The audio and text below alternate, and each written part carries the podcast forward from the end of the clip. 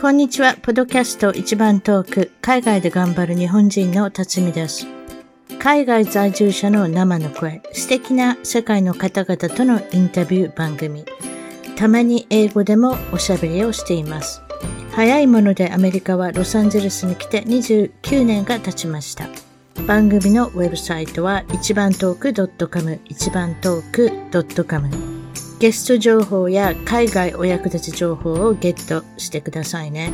番組からのお願いです。iTunes ポッドキャストのアプリから一番トークの批評、レビューから5つ星をいただけたら嬉しいです。星が増えるとランキングが上がり、もっとたくさんの方々に聞いていただけるので、ぜひ私の小さな番組を応援してください。それでは、ポッドキャスト、一番遠く、海外で頑張る日本人の方は、えいつものレギュラーでおなじみの大阪の特派員のともさんに来てた来ていただきました。こんにちは。こんにちは。皆さん、こんにちは。大阪のともです。よろしくお願いします。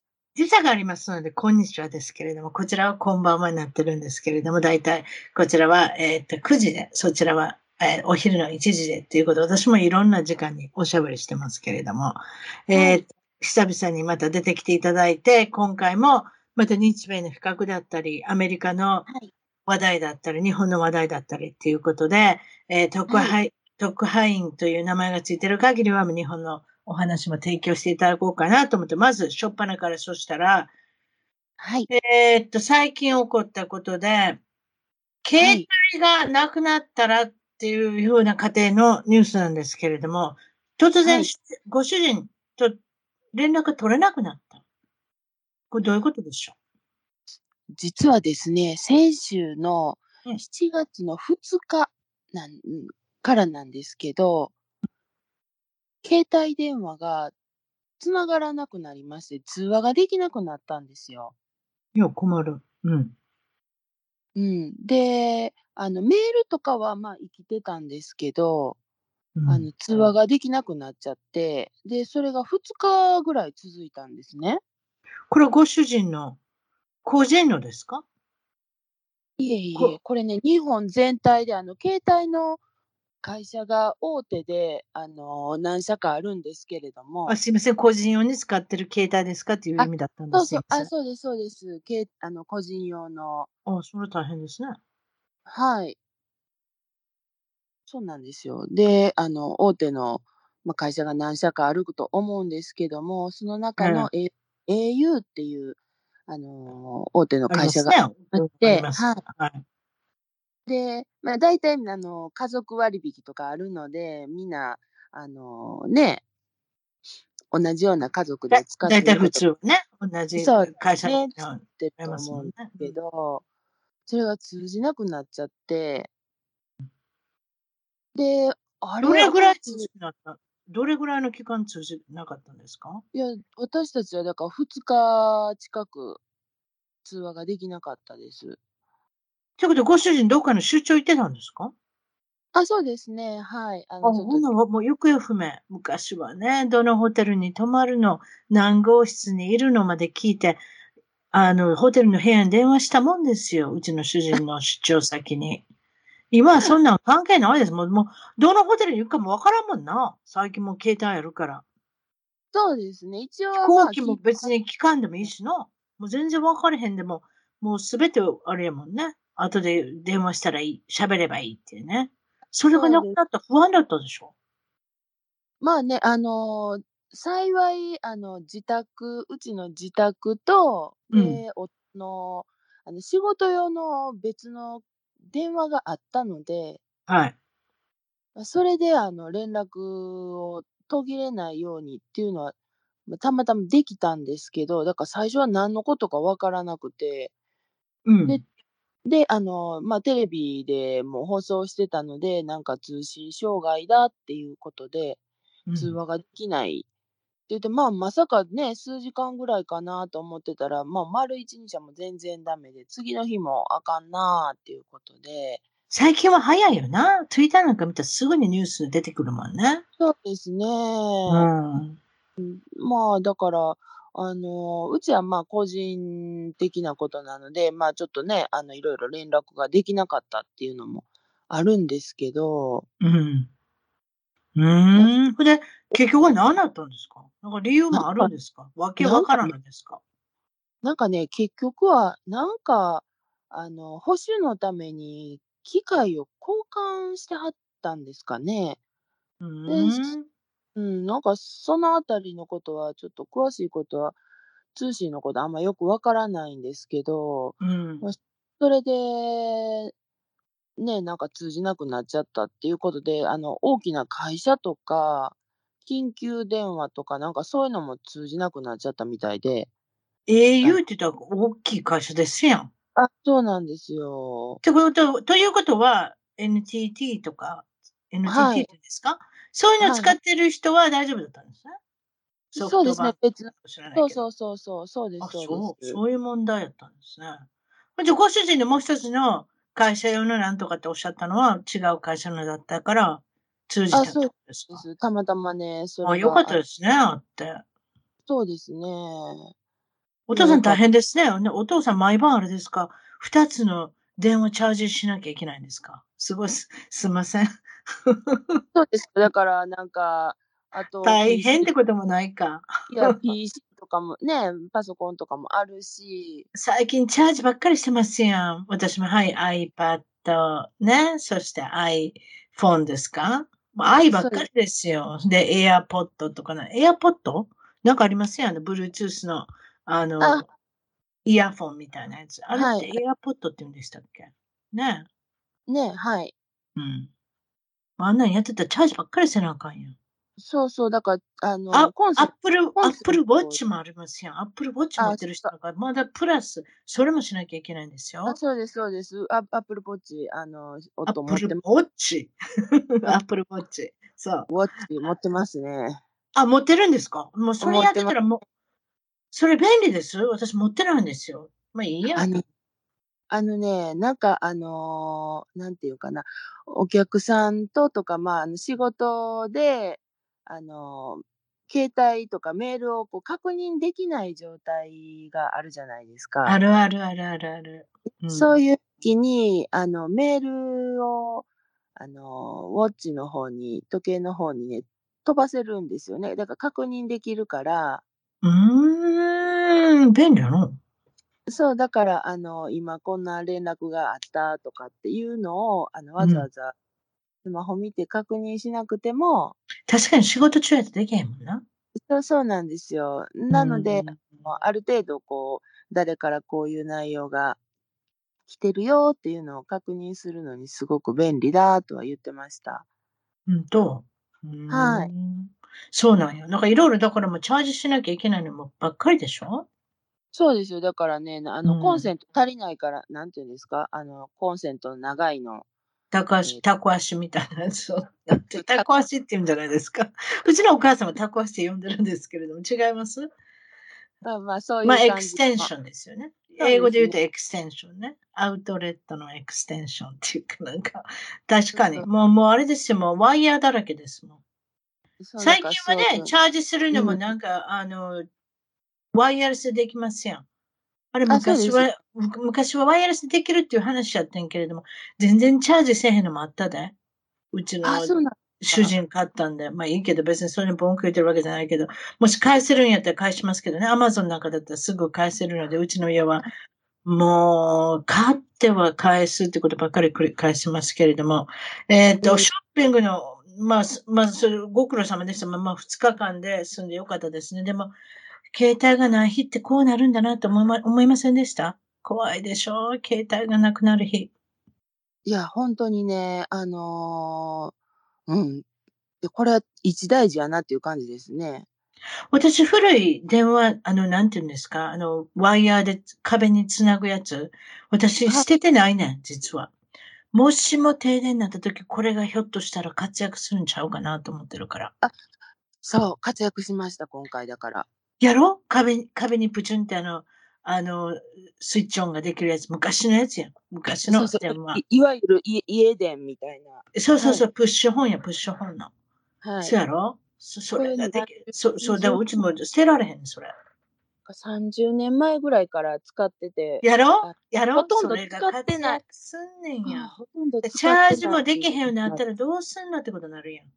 ねそう、そうなんですよ。もうね、こんなん置いといてももういらんかなと思ってたんですけど、私もそう思った。待てよと思って。待てよ今。回やっと立ちましたね。そうでしょ皆さんもだから、ね、もしもの時の考えたら、あの壁からつなぐ、ま、いわゆる昔の電話機を置いといた方がいいですよ。一台あれば。便利ですよ。そうなった時に。ええ もう本どうなるかわかりませんからね。よかったです。もう、この間も停電があったらパニックってパニックって、これはでも、あの、ななんていうんだか、メインテナンスのための、あの、ちゃんと予定されていた停電だったんですよ。それは私たち、それは私たち E メールとか来てんの全然知らんかって。であも、野球見てたら野球の途中でプチンって切れて、で、どうなったんだこれって冷房のつけすぎでみんなで切れたんかなとか言ってたら、うちの息子が、あの、ツイッターとか、なんかいろいろ調べたら、あの、そう。午後10時から朝の5時まではメインテナンスのために、なんか、やるに違います？どこかのアップグレードとかね、なんかありますよね、工事とかねはい。そのために、切るっていうことは言ってありましたよね？って書いてあったんですって。誰も知らなかったっていう。5時間ぐらいですか？絶対みんな見てないって。E メールとか最近。あ、E メールだけで、E メールで来たんやとかって言ってたよ。うん、多分。いや、多分紙でも来てたんちゃう？そんなんでも、またジャンクが来たって言って、またあの、ね、あの、広告が来たと思って、ひょっとしたら捨てらしてたのかもしれないし。まあ何でもいいけど、まあ、まあそういうこともあるんだなと思って、停電ってあったらあったでも、なんかこれもやることないから寝るとか言って寝てくれたからよかったけれども。いやーでも、ね、電話がない日ってこうなるんだなと思いましたよ。いや、本当にね。暗くなったら寝る。朝、うん朝日が、日が差したら起きるっていう生活っていう。ね健康的かもしれないですけど、でもけ、ね、あの、冷蔵庫の中身とかね、ああいうのを計算しとかないといけないねマジでマジで。あ、そうやったわ。あ、冷蔵庫開いてたらあかんかったな、多分な。溶けてたな、いろんなもんが。そうですね。まだから夜10時の設定やってんやろな。あ、あーなるほどね。冷蔵庫、冷凍室ね。なんか、あうんの、大事な生もんとか、うん。うん、そのまま。最最近っていうかな、私アメリカに来て驚いたわな。はい。製氷機っていうのがあんねん。では、どこの家庭でも、水の、こう、だから冷蔵庫の裏にな、はい。あの、水と、水の、だから水道とつなげるようになったんだ。え？冷蔵庫と。水の水道管ってあるやんか。水道管のところの、ま、なんていうのかな、ホースみたいなのがあって、それが冷蔵庫とガチャンってくっつくようになってるね。そうすると、氷が勝手にできるから。あ、水道とくっつけるっていうことですか？うん、水、水道とっていうかもう、冷、冷蔵庫の裏にそういうふうにもう、あの、壁にあるわけよ。あちゃんと。あ。あ、ほんなら一回一回、あの、お水汲んで、うん。で、しなくてしなくていいもってこうん。うんといや楽ちものすごく楽。いや、でもね、体に悪いんちゃうの？こんだけ氷食べたらかなんか、氷食べたらっていうか、私いつも思うね。だってヨーロッパの人とか嫌いがあるやん。あと中国の人。あ、中中国国の中。国の人ってすごいで、レストラン行ってるのは水飲めへんねんで。すいません。熱いお湯持ってきてくださいって言うね。私、あれ見てびっくりしたわ。ああ、まあ、体に悪いから。うん、確かにね、体にも冷やしたらあかんっていうのはああるのかもるんちゃう？健康に的に悪いってことやけどさ。うん。えー、でも氷の、暑い日に氷の入ってるお水美味しいよ。いや、もうおっしゃる通り、もう氷大好きです。で、最近レストランアメリあ、日本の中でもどこ行ってでも氷入ってくるもんね。割とね。だから、そうですね。うん。あとでも常温、いわゆる部屋の温度で飲む、あの、ビールを飲む国もあるやろ？確かヨーロッパの辺で。え、ヨーロッパでもあるんですか？確かヨーロッパでどっかの国にそんなして飲むやって聞いたね。寒いとこの国かな？わからん。美味しないで、そんな。少ない。一口目クイって飲むときにはな、冷たなかったら美味しないぞ。美味しくないですね。美味しくないっていうか、これ何なのかな？ちょっとわからへんけど。でも、まあ、あの、常温ででも、いわゆる体冷やしちゃいけないっていう、あれじゃないですか。健康法じゃないですかね。多分。ああ、なるほどね。しかし、お、お湯頼んだ時に、レストランとして持ってきてくれたけど、チャージするわけにいかんもんな。お湯で。うん。まあ、ただやわな。どっちにしてもな。うん、うん。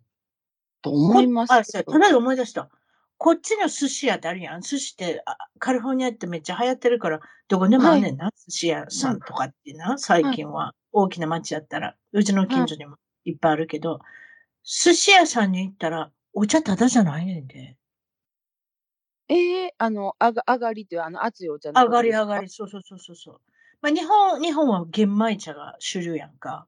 こっちはなんか知らんけど、玄米茶じゃなしになんか緑茶やねん、ただの。へえ。でも、ただのとこもあんねん、日本人経営の場合は。うん、でも、うんただじゃないところは、だからそれで判断すんねん。お、お茶をいくらって捉えた場合は、これ日本人経営じゃないなってわかんねん。へえ。いや、なんか、そんなんでお茶でお金払うの嫌やなと。嫌やろ？いや、でもな、まあ、だから、うんあんまり考えつけへんかったけど、この不景気、不景気っていうか、最近、レストランに行ってもなんか知らんけど、物も上がってんねやんか。今まで1000円でもなんか1200円になってたら、もう絶対30%ぐらいは絶対いろんなもん上がってんねんけど、うんはい。だからそうやって考えたら、でも、お茶って頼む外人の人っておるやんか。でその人から取ればいいやんってことになったわけよ。はいはい。まあだから、日本人系のところは半分ぐらいタダで飲めるけど、半分ぐらいは、あの、取られんねん。お金チャージされんねん。へえ。という話でした。ででもね、でもね、日本と違ってね、お寿司屋さんってどんなんやんねやろうとかって思うじゃないですか。はい、そうですね。なんかカリフォルニアロールのイメージが。カリフォルニアロールってカリフォルニアで生まれたみたいで、やっぱり。リねトル、レトル東京っていう日本人町の人の、えーそこにある寿司屋の人が開発したって聞いた。え。へえ。あの美味しいよ。美味しいっていうか逆輸入してるかないや、多分あると思うんですけど、そんなには見ないですね。アボカドはあるやんな？でもな。アボカドあったら作れるで。アボカドとイミテーションクラブミートってあれなんていうの？かま、えっと、かまぼこじゃないわ。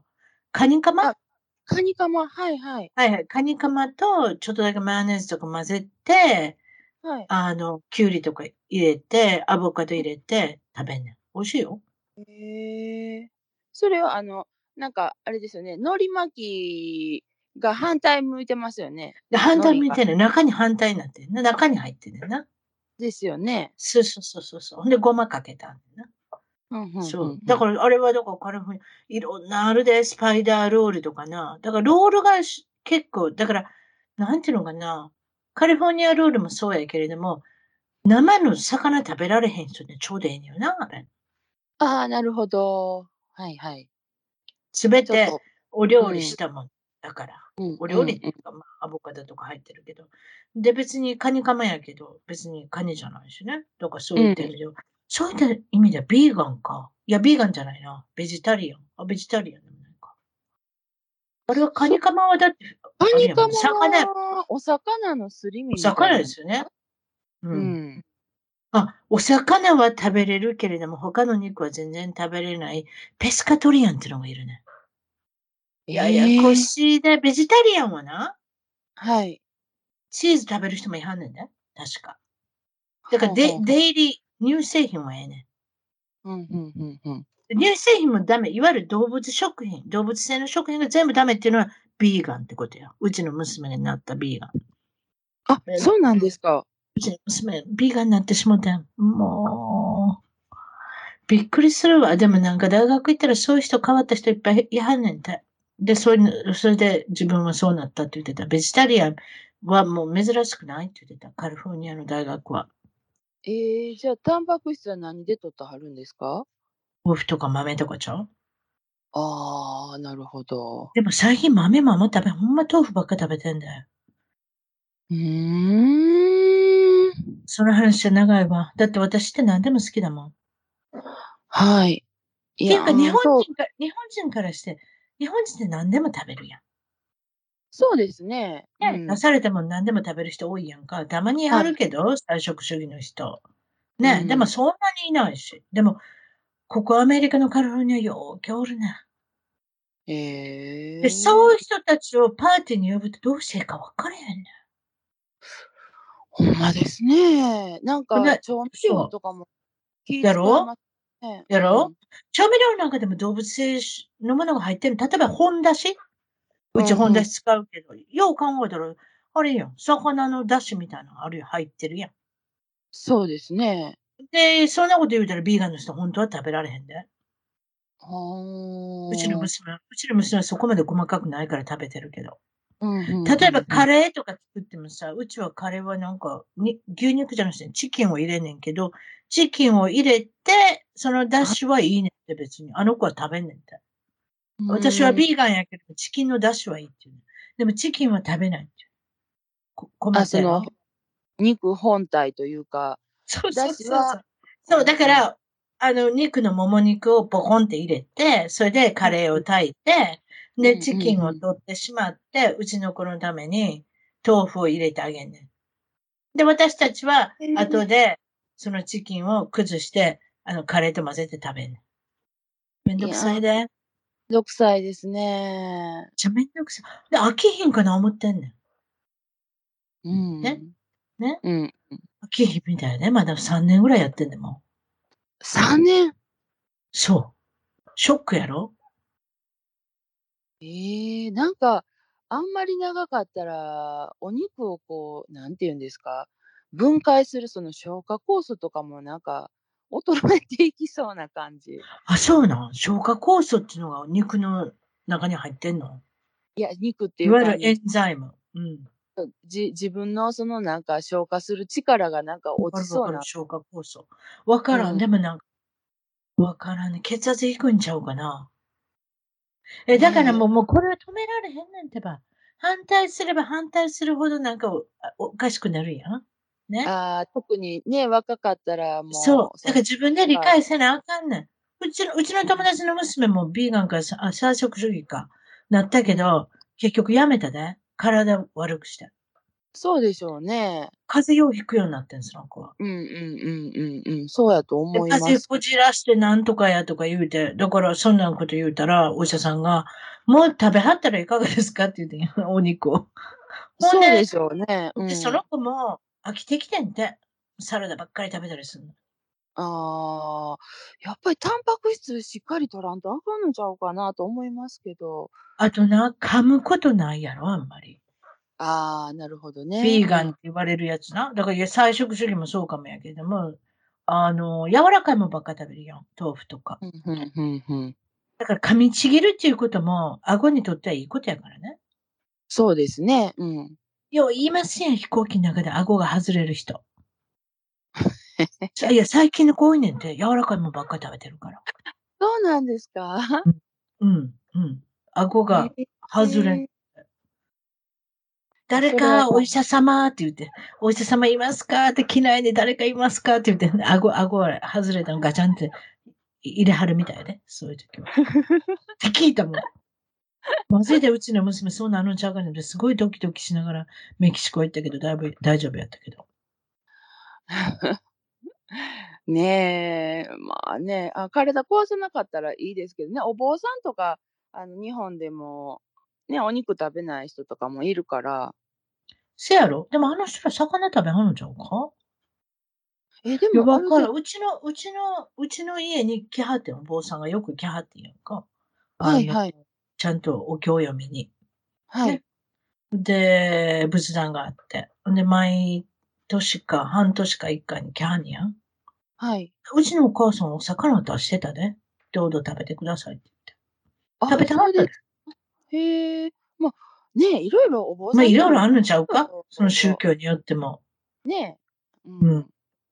だからまあ、あ、だから、魚さえ食べれたらなとかって思うけど、でも、ほんとめんどくさいね。どうやっていいか分からへんねん、でも。でも、レ、でもレストラン行ったらちゃんとあんねん、ビーガンの人のメニューとかって。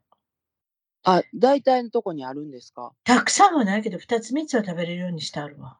へえ。例えばピザとかでもチーズ乗せんように、チーズに似たようなものがあるんだよね。うん。お母さん美味しいよ、このチーズに似たようなピザとか言われて、一回食べてんやんか。はい。美味しいとかってもうレベルじゃないでも。やっぱり人生のチーズって美味しないって。ビーガン、ビーガン用のチーズとかって。そんなことない？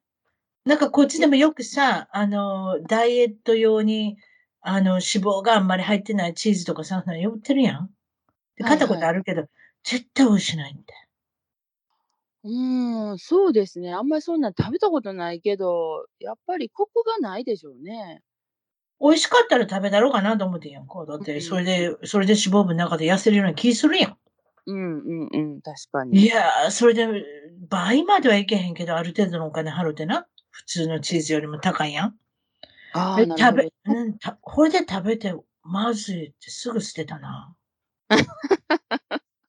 だから、うちの娘と味覚がちゃうんかなとかと思ったりして、たまに言うねん。なあ、お肉食べてた時、お肉の味とか懐かしない？食べたくなれへんの？って、全然食べたくなれなれへんって言うからさ、まあいいけどって言うてんねんけど。うーん、まあね、あの、体壊さなかったらね。自分で理解せなあかんて。何でもそういう方向に持っていかそうと思ったら何も言わんことやな。うもうか。勝手に自分でわかるかも、もうちょっとしたらな。でも、うちの子頑固やからな。地球のためになんかしたいねんて。だからって言ってた。地球のため？うん。動物。でもなんか見たんちゃうかな、動物。どまあ、結局動物食べるって、よう考えたら怖いですよ。あ、まあまあ、そうですね。そうりゃん。そうです。そう言われたらそうね、せやろ？うちの友うちの友達のその娘でまたお肉食べれるようになった子やけれども、どうして食べれなくなったのかっていうのは YouTube でなんか見てん。確か。ああやろ、はいはい。うん。そういうのってもう親がもう管理できへんやん。何見てるか分かれへんやん。うん。うん。なんかあんのんちゃう？まあいいけど。あ、もう一つの話してなあかんねん。トモさんはなんと、新しい子犬が来ました。やな。ワンちゃん来てんな。ワンちゃん来たというか、買ったから、購入したから来たわけやけれども、そうですちゃんね。日本にもちゃんと法律があるっていうの知らなかった。その話もおきお聞かせしたいし、それじゃあ、犬はまず何犬が来たんですか？えーっとね、プードル、あの、トイプードルと、うん。それと、あの、アフアフロっぽい、あの、スタイルでおなじみのビションフリーゼっていう、かわいいですよ、ふさふさの髪の毛。そうですね、それの、もう、車さんの、あれですよね、見せどころです、腕の。そうですね、見せ所のミックスの子が来ました。っていうことは、し白ですか？白じゃないですね。えっとね、な、なんていうんやろう、あの、クリーム色みたいな感じですかね。うん、うん、ううん。ん。と言いますか、私がボケてるだけであって写真を見ました。えーっと、そう、クリーム、ベージュと、ちょっと白っぽい色。ということは、お母、お母さんがプードル？ミニチュアプードル？お母さんがビションフリーゼで、あ、そうでなきゃダメよね。大きい方がお母さんでないと出てけへんもんね、子供。なんかね、あの、実際見てないんですけど、一応なんか、お母さんは2.5キロのビションフリーゼ。えちっちゃい？ガリガリ？どっち？と思ってるんですけどいや、。めちゃめちゃちっちゃいやん。ビションフリーゼってそんなちっちゃいか ?5 キロぐらいない？なんかイメージは5、6キロあるイメージ。ね、5、6キロイメージありますよね。はい。うん。どう？まあ、ちっちゃい子。うん。と、お父さんが3キロのトイプードル。ね。ということは、だからお母さんが産まなきゃいけないから、だいたいそういうデザイナー犬っていうのは、デザイナーの犬っていうのはお母さんが大きいね。うーん。の方が、あの、安定して生まれそう安産すですから、安産ですから。うん。ということは、お父さんがあれですかね、茶色かったんですかね。だってビションフリーゼは白じゃないですか。そうです、そうです。お父さんが、えっ、と、プードルではレッドって言うんですけど、はいはいはい、あわかりますよ。だったらちょっと茶色、赤っぽい茶色みたいな色らしくって、かわいいじゃないですか。ええお写真見せていただきましたけど、いわゆるデザイナードッグって言われるものは、なんじゃろうなって思ってらっしゃるけども、雑種。雑種ですけども、雑種と言ったら聞こえが悪い。どうしてデザイナードッグかっていうのは、プードルは毛が落ちないので、あの、人気がありますね。あと、それと、すごく頭がいい。そうですね。のではい。すごく人気がある。なので、何でもプーってつくんですけど、コカプーとか、マルティプーとか、マルチーズとプードル混ぜたらマルティプーとか、なんかなんとかプーになるんですけれども、そういうことですよね。でそうです、そうです。ということは皆さん、これは雑種じゃない。ずずいぶん血統も良いということになってるんでしょうけれども、結構なお値段しますよ。アメリカでもいろんなこのミックス。そうですね。最初見たのがアメリカのあのブリーダーさんのサイトを見て、うんでそれで1000ドルからまあ2000ドルぐらいの間でしたかね。最初見た。いやん、かわいいと思って見たのが。うん。うん。で1000ドルから2000ドル。2000ドルって普通ですよ、最近。デザイナードッグで。ああ、日本はもっと高いですね。あ、そはう。日い。本、日本多分それの2倍ぐらいするでしょ？多分、そのちゃいます？うん、まあ、あの、その子にもよったりとか、あの、ブリーダーさんでもちょっと違うんですけど、オス、メスで高いとかあるんですか？安いとか。そんなんないでしょ？いや、でも女の子の方がちょっと高いかもしれないです。どうなんですか？増やせるからか？ちょっとわからないけど。うんわかんないですけど、あうんとはあの、おしっこをするのが、やっぱ足上げてするじゃないですか、男の子って。せやねね。ん。うん。家で買うのに、あの、ちょっと大変かなっていう印象があるんですけど、うんうんうんうんうんうん。わからん。うちの女の子もだらしないからちょっとわからんけど。だらしないっていうか、ちょっと腰悪してから、それからちょっとあれよね、かわいそうに家の中でうんちょちょって漏らしたりするから、もうなんとも言えない。でもほら、人に会ったら興奮しておしっこ漏らしてるとかいるやんか。だからもうなんとも言われへんよね、あれって。そうですね。それで、法律の話してください。もちろん、アメリカだったら60日間、お母さんのところにいるっていう、多分これ法律じゃないと思うんですけれども、60日間いるっていうことで、そこから引き取るってことで、マイクロチップ入れたりってことなんですけれども、あ日本の法律ってどうなってるんですか？日本はね、昔買ってた時は、あの、本当にもう生後40何日とか、ええ？っていうぐらいちっちゃい時から話してたりされてたんですけど、さすがにそれはあかんっていうことで、うん今。ね、57やったと思うんですけど、それまでは、あの57日間、すごい計算やな。60日間じゃないっていうところが不思議やな。確確かたそれぐらいやったと思うんですけど、うーん。では、あの、ブリーダーのところにいて、うで、かつ、あの、ブリーダーさんから、あの、直接、ブリーダーさんのところに直接、あうんの会いに行かないといけないっていうのがあって、うん以前だったら、あの、北海道でも九州でも、あ、この子いいなと思ったら、そのまま空輸してもらって。確かに。ね、オンラインでクリックしてお金さえ払えば来るもんな。その次の日に。そうです、そうです。だったんですけど、今は実際にそのブリーダーさんのところに一旦、あの行かないと、見に行かないといけないよっていうのがあって、その方が楽しいですけどね。あ、そうですね。まあ、ただだねっ、て、もごもごもごもご動いてるところをどのワンちゃんにしようかなって。そうです、そうです。はい。うんまあ、でも近場じゃないとね、あ、うわ、この子いいなと思っても、かなり離れてたら、その分、え、そりゃね、あれでうん。飛行機乗ってまでわざわざ行かないけどね。でも運転、運転できる距離やったら行きますもんね。そうですね。まあ、たまたまね、うちは、あの、近く、まあ、近くっていうか、まあ、1時間ぐらいまでの距離で、あのー見つかったので、うん。ちょっと細かいこと言うていい？そういう場合、はい。現金でどんと払ったんですか？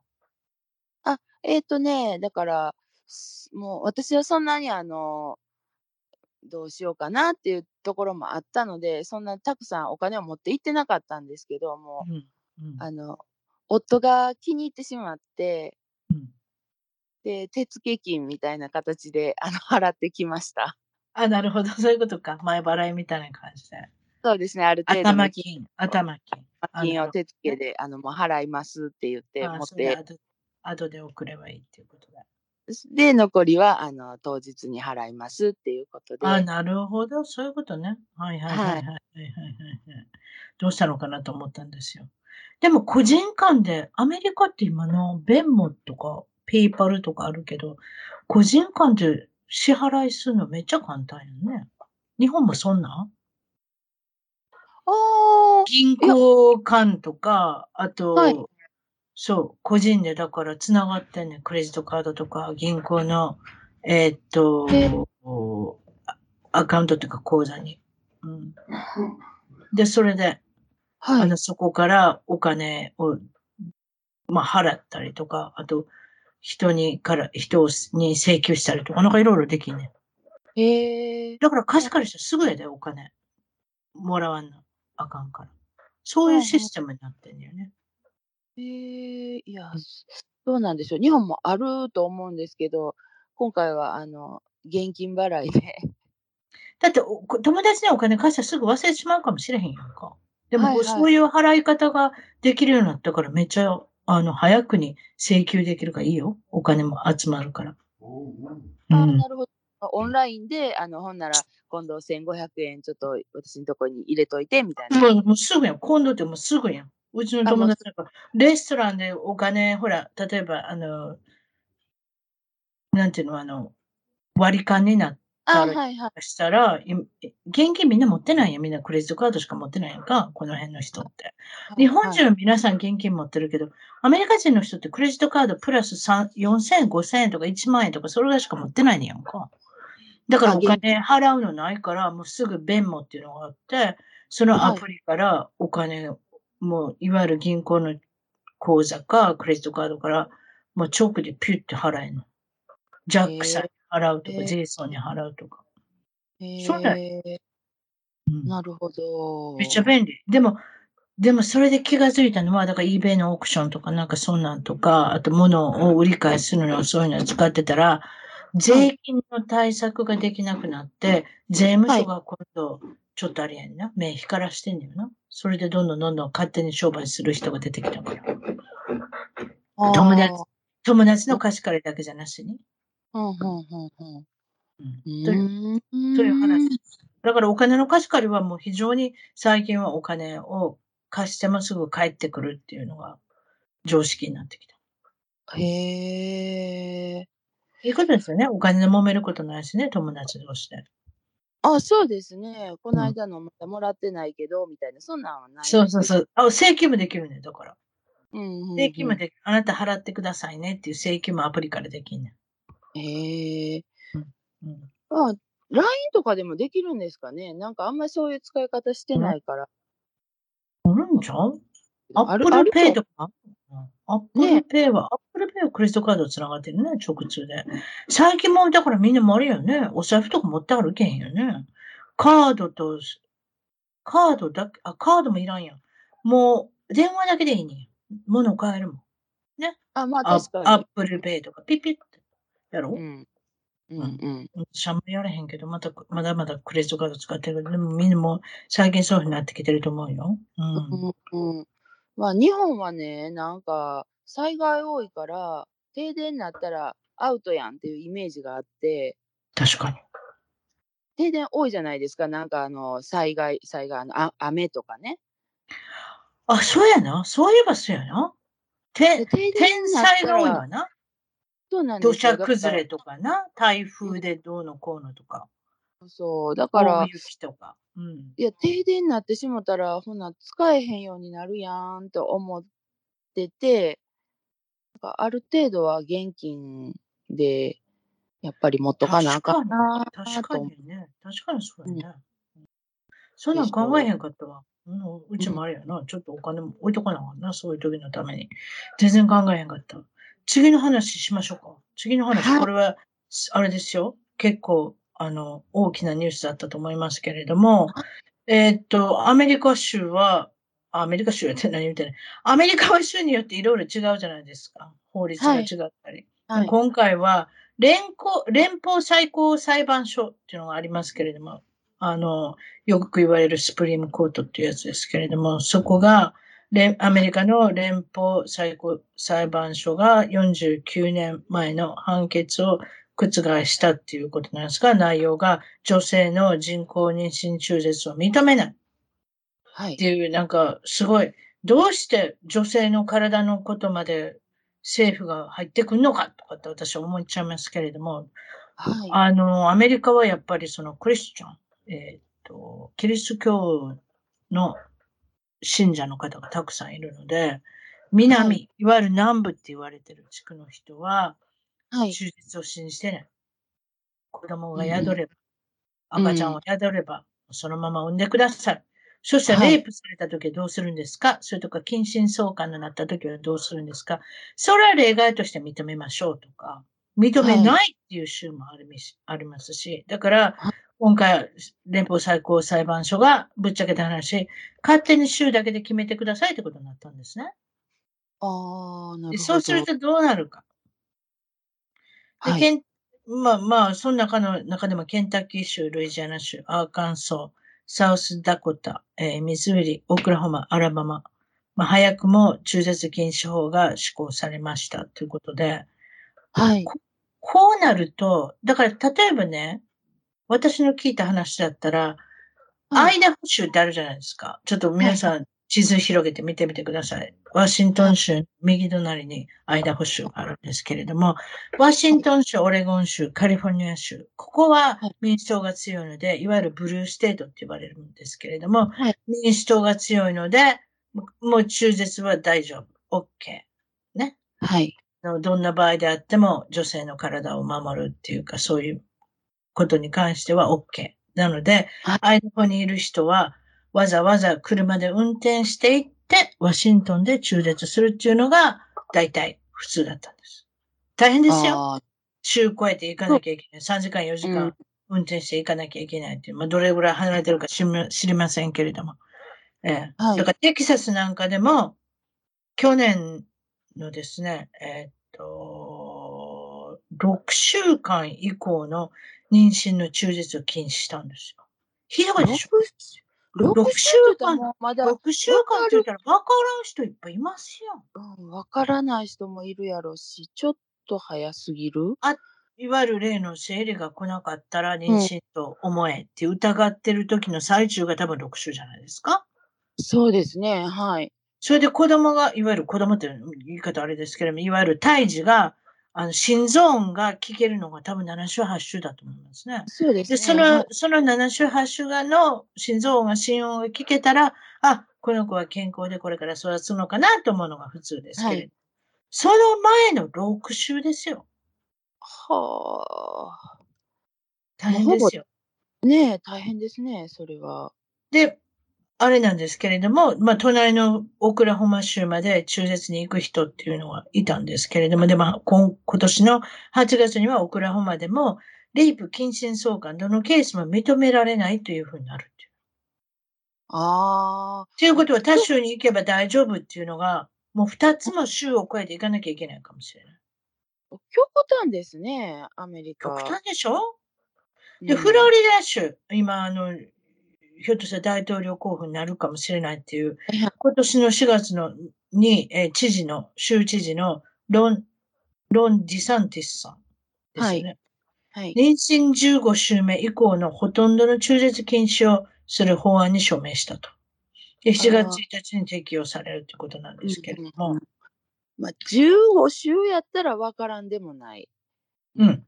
うん。うんでしょ？いや、でもですね、うんこの15週のうち、私、私は高齢出産でしたので、33歳以降の人は、妊娠した時には、およそ19週間から20週目、いわゆる、はい。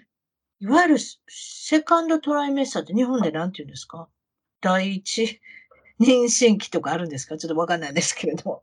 あ、えっと、初初期とか中期、後期中。期とか後期とかですいう感じですかね。多分中期。19週目って言ったら結構なもんですよ。もう妊娠して。そうですそね。れで、陽性検査したんです、私。はい。してくださいって言われた。はいはいはい。まあ、いわゆるだから、いろんな、あの、あ子実供のわ、かるっていうですよね。そういうこと、んそういう疾患がわかるってことね。うんあの、生まれる前に。で、もしも、もしものことがあって、自分が自信がなかったら、そこで諦めることができるということなんですけれども、はい。ものすごい、それって、だから、その時期に中絶する人も多分いはると思いますけれども、はい。めまあ珍しいですよね。もう私ドキドキしましたけど、用水を取ってって、あのはいはい大きな、大きな注射器がブチューっとお腹にあ突きさ突き刺さったわけですから、うちの主人一緒にいてくれたけど、まあびっくりしたということで。うーん、そうでしょうね。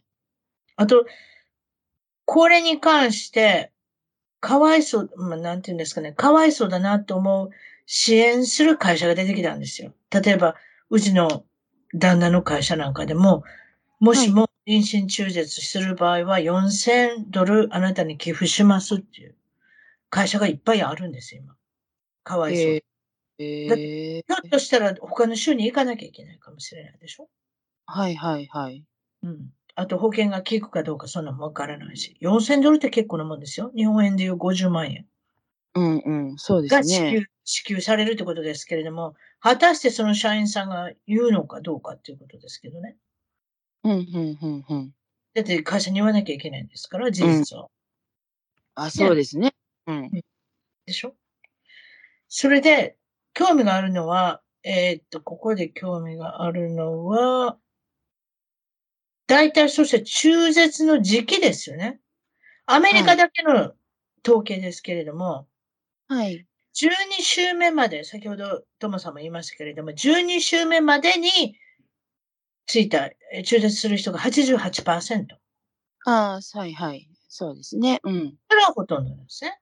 はい。それで、6%が13週から15週。で、先ほど言った私が陽水計算でもしも引っかかった場合、はい。どうしても中絶しなきゃいけないって16週から20週目はい。で、中絶する人が4%。それでうん、20週目以降、これはもう例の、本当にもう赤ちゃんが中にいるって感じの、もう体があれじゃないですか、育ってるんだと思いますけれども、1%、1.3%。ああ、ははは。うん。そほんで、最近の中絶、私、中絶そんな私も都市ですから、中絶のことは考えたことなかったけれども、昔と違ってどういうふうにしてるか、知ってました？中絶のメソッドって。メソッドってどうやってやるかって。うなんか、あれでしょう。あの、初期の時の中絶と、で、中期になったらもう分娩になるとか、方法が違いますよそういうふうにね。調べました、ね私は。ね。アメリカの事情ですよ。日本はちょっと知りませんけど、7週目から9週目、いわゆる皆さんが発見するときですね。だいたいはい妊娠判定薬とか、あの、おしっこちょちょっとつけたら、あ、妊娠してるとかしてないとか分かるやつですね。妊娠判定し、妊娠判定薬、何でもいいですけれども、それでテストでして分かったら、7週、えー、7週目から9週目から、えーっと、妊娠は薬飲んだだけで折れるんです。ああ、そうですか。あ、うーん。あ、それやったらね、まだ負担が、まあ、しんどいやろうけど、負担がね、軽いでしょ、だって、そう、あの子宮の中に、はなんとか入れてなんちゃらかんちゃらじゃないですから。うんでも次の、次のことも言いましょうね。そしたら。はい6週目から14週目の妊娠を中絶した場合はどうするかということなんですけれども、はい手術手術の、えっと2日前に、えっと女性の中の体の部分で膣っていうのがあります。いわゆるはい産道、産道ですよね。産道を開いとかさなきゃいけないので、何か、あの、あ、入れるん何です入れるんですね。ではい入れたままにして2日に、2日間したら開いてるからそのままそうしといて、掃除機で吸い取るんですよ。別に医療の掃除機ですよ。別にその辺にあるナショナルの掃除機じゃないですよ。私の言ってるのはいだから掃除機のようでピューって取ってしまうんですよ。はい。5分で終了です。5う分。ん、うん、うん、うん。で、今度は12週から24週目の妊娠をした場合に中絶した場合、し中絶をしたかったら、今度大掛かりですよ。これをそれは、ね、うん。吸引作業なんですけれども、はい。あの、もうちょっと大掛かりになると。そうですね。12週と24やったらもうかなり違いますし。違いますよ。それでね、私ね、YouTube 見たんですよ。ひ一人ね。もう一人のお医者さん。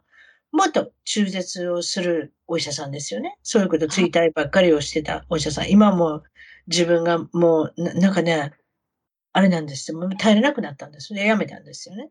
ああ。で、そのおじさんが、そのおじさんが言うはったんですよ。どういうふうなことをして、うん。あの、あの、中絶するかっていうの。20週目の胎児だったら、何センチぐらいあると思います？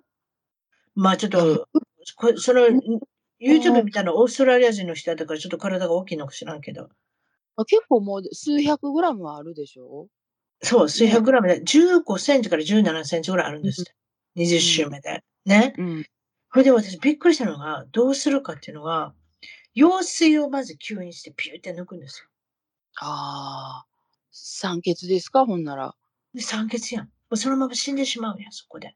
あほんでね、なんかね、ペンチみたいなもん入れるんですよ。あ。あらー。ペンチっていうかね、もうなんかいわゆるもう書き出すような、なんていうのかな、もう砕ける、砕けなきゃいけないんですって。で、まず、取るの、ごめんなさいね。皆さん気分悪くしたらごめんなさい。でもね、私これを絶対言っとかなきゃいけないなと思ったんですよ。ど、どういうふうにするかっていうので。うーん。でもう、もうほんと17センチでしょ ?15 センチ。何でもいいですけど。それで、うんその中に入れて、ペンチみたいなの入れて、あの、引き出すのは、まず足からピョンピョンピョンピョンと取っていくんです。あららららららら。最後ね、はい。頭蓋、頭蓋骨が残っ残ってしまうでしょ？はい。ちょっとずつ出しても。2センチ、3センチのものを取っていっても、最後の4センチ、5センチが残るでしょ？はい。あれですよ。子宮内で砕くんですよ。そのペンペンチみたいなんで、大きなペンチみたいなんで。そして砕いてから出すっていうね。私それ聞いて、うわーと思ったんですよ。いくらなんでもやっぱり、ちまあもちろん理由があって中絶する場合は仕方ないけれども、うーん。こりゃあもうな、こりゃもう殺人の域だなと思ったんですよ。私そのはいビ,、ビデオを見せたのは別にあれですよ。アニメーションでやってるだけですから。別に実際のもんじゃないですけど、でもそのお医者さんが辞めた理由がわかるような気がせんでもないわ。これはもうそうん。うん。まあ、先も、まだうんねえ、え初初期やったら、まあ、10週そこらぐらいまでやったら、まだそんなね、あのーそう。いや、でも食ね、私がその羊水検査した時にね、うちの主人と一緒に行ったんですけど、ああ、辰巳ちゃん見なくてよかったわ。どうしたんだ？待合室の違う部屋で、あの、いた人、ご夫婦泣いてはったんですよ。あああ、ということは悪い結果だったんじゃないですか？うんうんうんうんうん、だからもう、どうしはりますっていうとこまで来はったんでしょうね。このまま産みますか？それとも中絶っていう方向に行きはりますかってね。まあ、まあ、それはまあ、ね、子供さんをどうするかっていうのは、そういう時に問わされ、あのまあ、問われたから泣きはったんだと思うんですけれども。うんうんとまあ、ということで、えーっと、大体、いくつの人が、これ結構ね、面白いですよ。30歳から30、これアメリカの統計ですよ。CDC、よく言われてる。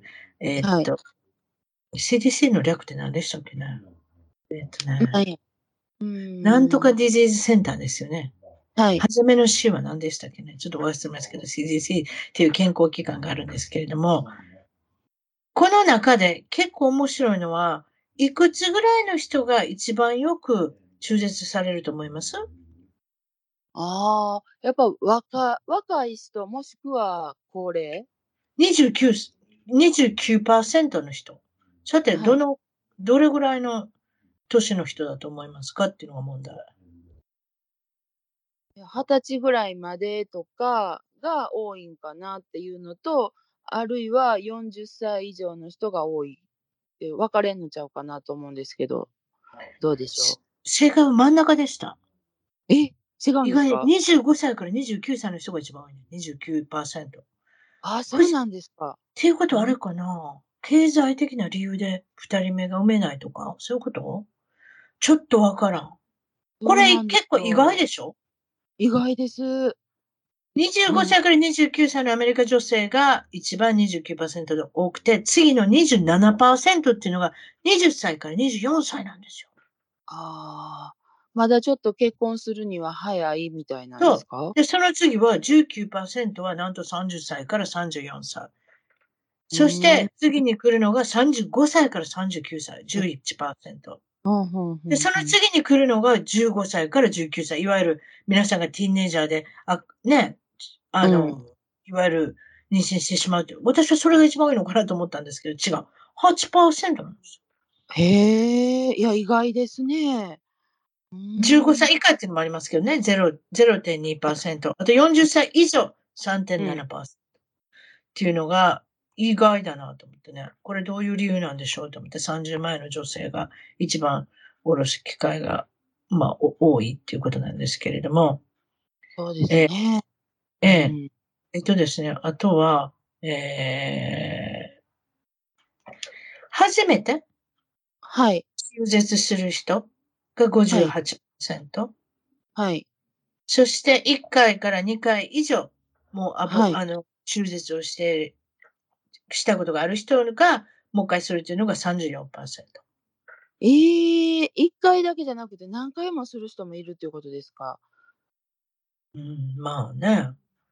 あの、えー、違う人は、あのね、私が、えー、っと、不妊の治療の先生のところにちょっと働かせていただいたことがあって、私は思ったんですけれども、はい、中に患者さんの中で中絶を何回かした人がいて、1回じゃないですよ、2回だと思いますけれども、2回、3回ちょっと忘れますけど、いわゆる複数回された方がいて、はい、そういう方は子宮の壁が非常にもう立った状態になってまして、はい。受精しても受精卵が着床しないんですよ。ああ。今度子供が欲しいっていう時には、もうその受精卵がふらふらふらふらしながらどっかに着床しようと思うねんけど、どこもないんですよ。傷がついてるから。ああ、なるほど。だから先ほど言って、掃除機はちょっと、そういう意味ではいいのかもしれないですね。昔はそうじゃと思いますね、多分、中絶となると。もうちょっと正直っていう考えがなかったんじゃないでしょうか。わ、かりませんけど、だから、うん。逆にね、あの、中絶 OK の州があるじゃないですか。うん。カリフォルニアとかね。西のそういうところは、そういうところは何週まで OK なんですか？うん、いや、20、だから先ほど言った陽性検査の20あるから、いや、22、3週まで大丈夫なんちゃう？ちょっとわからんけど。なんかね、誰かに産む。でも、下手、下手した産めるで。産んでも生きるで。赤ちゃんって多分。そうなんですよ。日本はね。1ヶ月で産んでも大丈夫ちゃう？赤ちゃんって。そうそう。日本は20、だから2週からはもうダメなんですよ。あの、生まれそうそう、生まれたら、あの、生きていける可能性があるから。うん。そう。そう、でも、アメリカってなんか誰かね、産む直前ぐらいまであの中絶できるところがあるよ、みたいな、聞いたことで。こんなとこあんの？それ知らんかったな。ええー、って言っても、そんなそ、そんなん殺人ですよね。殺人やんと思って、うん、そうって言ってたんですけど、いや、実際のとこどうなんやろかと思って、どうなんですかね。だから。なんか極端ですよね、アメリカのね、その絶対ダメっていうのもあれば、うん、そのまあ、もし本当に直前まで OK っていうんやったら、ちょっとあまりにも極端すぎるなと思って。そう。そうでしょ？ね。うん。極端ですよね。そう。うん、だからまあ、まあ、宗教的な南部の、えっ、ー、と、州とか、いわゆる先ほど言ったみたいな民主党が強いブルーステートって言われる、カリフォルニアだったり、オレゴンだったり、ワシントン州だったり、例えばニューヨークだったり、シカゴだったり、何でもいいですけど、イリノイ州か。そういうところはやっぱりあれですよね、認めてる。あとだってレイプになった時とか、近、え？近親相関やったっけ？そんな時になったら、ね、さっさとそんなツイートしなきゃいけないじゃないですか。それもできない週もあるっておかしな話ですけど、もうこれはちょっとあれなんですけれども、えー、っと、白人の女性が、えー、っと、はい、中絶をするパーセンテージは2019年の中では10%で、えー、はい、えー、黒人の女性が、つ、えー、追体する、中絶するっていうのは28%多いですね、やっぱね。ああ、そうなんですか。ええー、ということで3.6倍多いってことですね。白人の人よりも。うん。だから、あとは一番多いところは、すごいですよ。52%。アメリカの州の中で52%。はい。えー、っと、ワシントン DC。ええ黒人ばっかりですよね。確かワシントン DC で住んでる人っていうのは。だから、えー、っと、パーセンテージが多い。それで、妊娠した中で、どれだけの人がついた、あの、中絶するかっていうことで52%。またすごいのは、ニューヨーク。あ、もっとすごくない？次がニューヨーク。はい。35%。これも多いですよ。妊娠したは35%の人が中絶してる。ニュージャージー、その隣の州ですけど34%。えー、低い、低いところはワイワイオミング州2%、サウスダコタ州1%、ミズーリ0.2%。これはあれですよ。別に欲しくて産んでるのか、それはちょっとわかりませんよ。多分そうじゃないと思いますよ。うん、南の、南の州って、南部の州って、やっぱり赤ちゃんは、あの、もう殺人だっていうことになるので、多分、妊娠3週だろうが4週だろうが5週だろうが10週だろうが20週だろうが、もう、もう全然関係なしにもこれも産むべきだということなので、性教育はあんまりしてないんですよ、わざと。知ってました？いや、知らない。産んでほしいから。性教育なんかしとったら、皆さんもちょっと考えるやろ？あそうですね。だから、どうやって妊娠するかっていうのはみんな分かってると思うけれども、でも、はい、きっちりしたこと教えへんねんて。性教育ないねんって、あんまり。だからみんな間違って妊娠するのんちゃう？はあ、なんか、極端やね、アメリカね。極端でしょ？だから、うん、あの、住むとこ考えやなあかんってことでもありますよね。そういった意味では。あ、そうですね。うん。うん、確かに。うんうん。カリフォルニアで26%で中絶の率。はあ。それって大きない？いや、大きいですよ。日本なんかそんなこと言ってられませんよ。だって子供、海を増やせよ。子供少子化ですから、どんどん産んでほしいんですから、そこで下ろすんだったら日本に送ってください。あっちだった。で、えー、っと、それがね、不思議なのがね、その中絶できる場所っていうのがね、はい。一箇所しかないケンタッキー州っていうのがあるんですよ。おかしくないです？ほんで、前、一箇所しかないんですよ。私ちょっとケンタッキー州の人口知りませんけどね。はい。それでも足らなくないですか？一箇所しかないんですよ。あと一箇所しかないところ。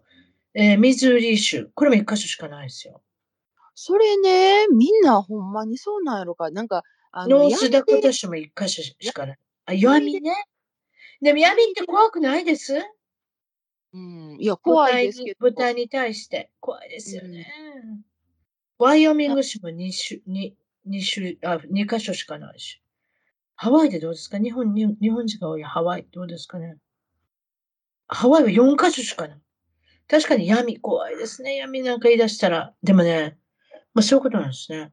どう思います？個人的に、この中絶に関して。もちろん日本にいるトモさんの貴重なご意見も私は聞きたい。ああ、そうですね。まあ自分自身はそうね、あの選択はないんですけど、まあやっぱり権利としては、やっぱあった方がいいなとは思ってて、だからまあちょうどそのフロリダの知事がおっしゃるような、まあ、15週までですか？うん。うん。まあ、それぐらいは認めてもええんちゃうかなとは思ってるんですけど。なるほどね。うん。私の意見としては、うん、ん、いわゆる unwanted child、えー、いわゆる、あんまり欲しくない。うんうん。お父さんもお母さんもっていうか、彼氏も彼女も。うん。産みたくない。出てきてもらったら困るっていう子が出てきた場合は、うん。犯罪者になる。大きくなったらですよ。うん、うん、私は、やっぱり、みんな考えること、私はこう、望まれて出てきたのかって思うじゃないですか。皆さん。えー、もしも望まれて出てきてないとか、アクシデントだったとか、あの、間違えて出てきたとかって思ったら、子供の育ち方にも影響しますよね。だから犯罪が増えたり、あと、お母さんがお父さんと結婚してなかったりとか、うんうん。シングルマザーだったりとか、それで、兄弟はいるけどみんなお父さんが違ったりとか、なんかいろいろあると思いますけれども、非常にややこしいことになるし、うん。あのーあと、ね、女性も、女性に負担がかかるじゃないですか、どっちにしても。どっちにしてもね。うん。こ子供を産む、育てるっていうことに関しては。うんなので、やっぱり女性の権利としては先ほど言った羊水検査の20週ぐらいまでは待ってあげて、まあ、うんそれ以降はちょっと考えなきゃ。だって何の理由かわからない。それ以降、うん。中絶するっていう理由がわからない、私。うん。うん。私も一応子供二人産みましたけれども、よその羊水検査の時以降、うん産むか産まないかなんてそんなの考えたことないし。だから、うん。そういうふうに考えると、やっぱり、うん、と思いますね。やっぱり女性の立場からしたら、自分の体は自分で決めたいっていう。どうしてうん政府が関与してくるのかなと思っちゃいますけどね。うん。まあ、あと医、医療的なね、例えば私の友達とかは、うん。あの、子供、あれなん、どれぐらいかな ?26 ヶ月やから20何週間やと思うんですけど、うん。あの母体が持たなくなったんですよ。友達の体が。かわい、かわいそうよね。ううんん。すごいね、あの、もう何回もあの、失敗して、ようやく授かって育った子供さんだったん、赤ちゃんだったんですけど、うん。途中でもう、あの、血圧が200ぐらいまで上がっちゃって、うん。で、それで母体がもうこれ以上持たないからっていうことで、うん。まあ、中絶、中絶っていうか、まあ、出産ですよね。あうん。で、今から思ったら、助けよう思ったら、助けかるん。な、ゃうか何ヶ月で？妊娠何ヶ月？えっとね、6ヶ月ぐらいだったと思うんですよ。だから6ヶ月だと20、今だと助かれへんか。助かれへんかな。まあ、で、でも、あの、あれじゃないですかね。あのー全員助かるかって言ったらそうじゃないかもしれないですよね。助かっても障害が出てるもんな。うんそうそう。だから助かる子もいるかもしれへんけど、ちょっと助からない子もいるかもしれないので、それで結局ね、ダメだったんですよ、赤ちゃんがね。わあ。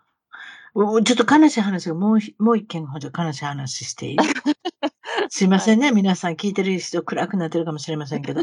あの、これ、これ私の友達っていうか友達は友達かな？うちの主人の会社の人なんですけれども、女性でも40過ぎてはると思うけど、ウィザン。だから、はいいわゆる妊娠されて、それでもう、本当にもう出産の直前に、えっと、ベビーシャワーとかでみんなでお祝いの、あの、はい行事をするんですね。こっちってパーティーを。はい。だからもう出産が近いっていうことだから、まあ大丈夫だろうということで皆さん、うんあ、うんの、子供の男の子、女の子っていう性別も分かってたりするので、皆さんプレゼントを持ってパーティーをするんですけど、それもか、やりました。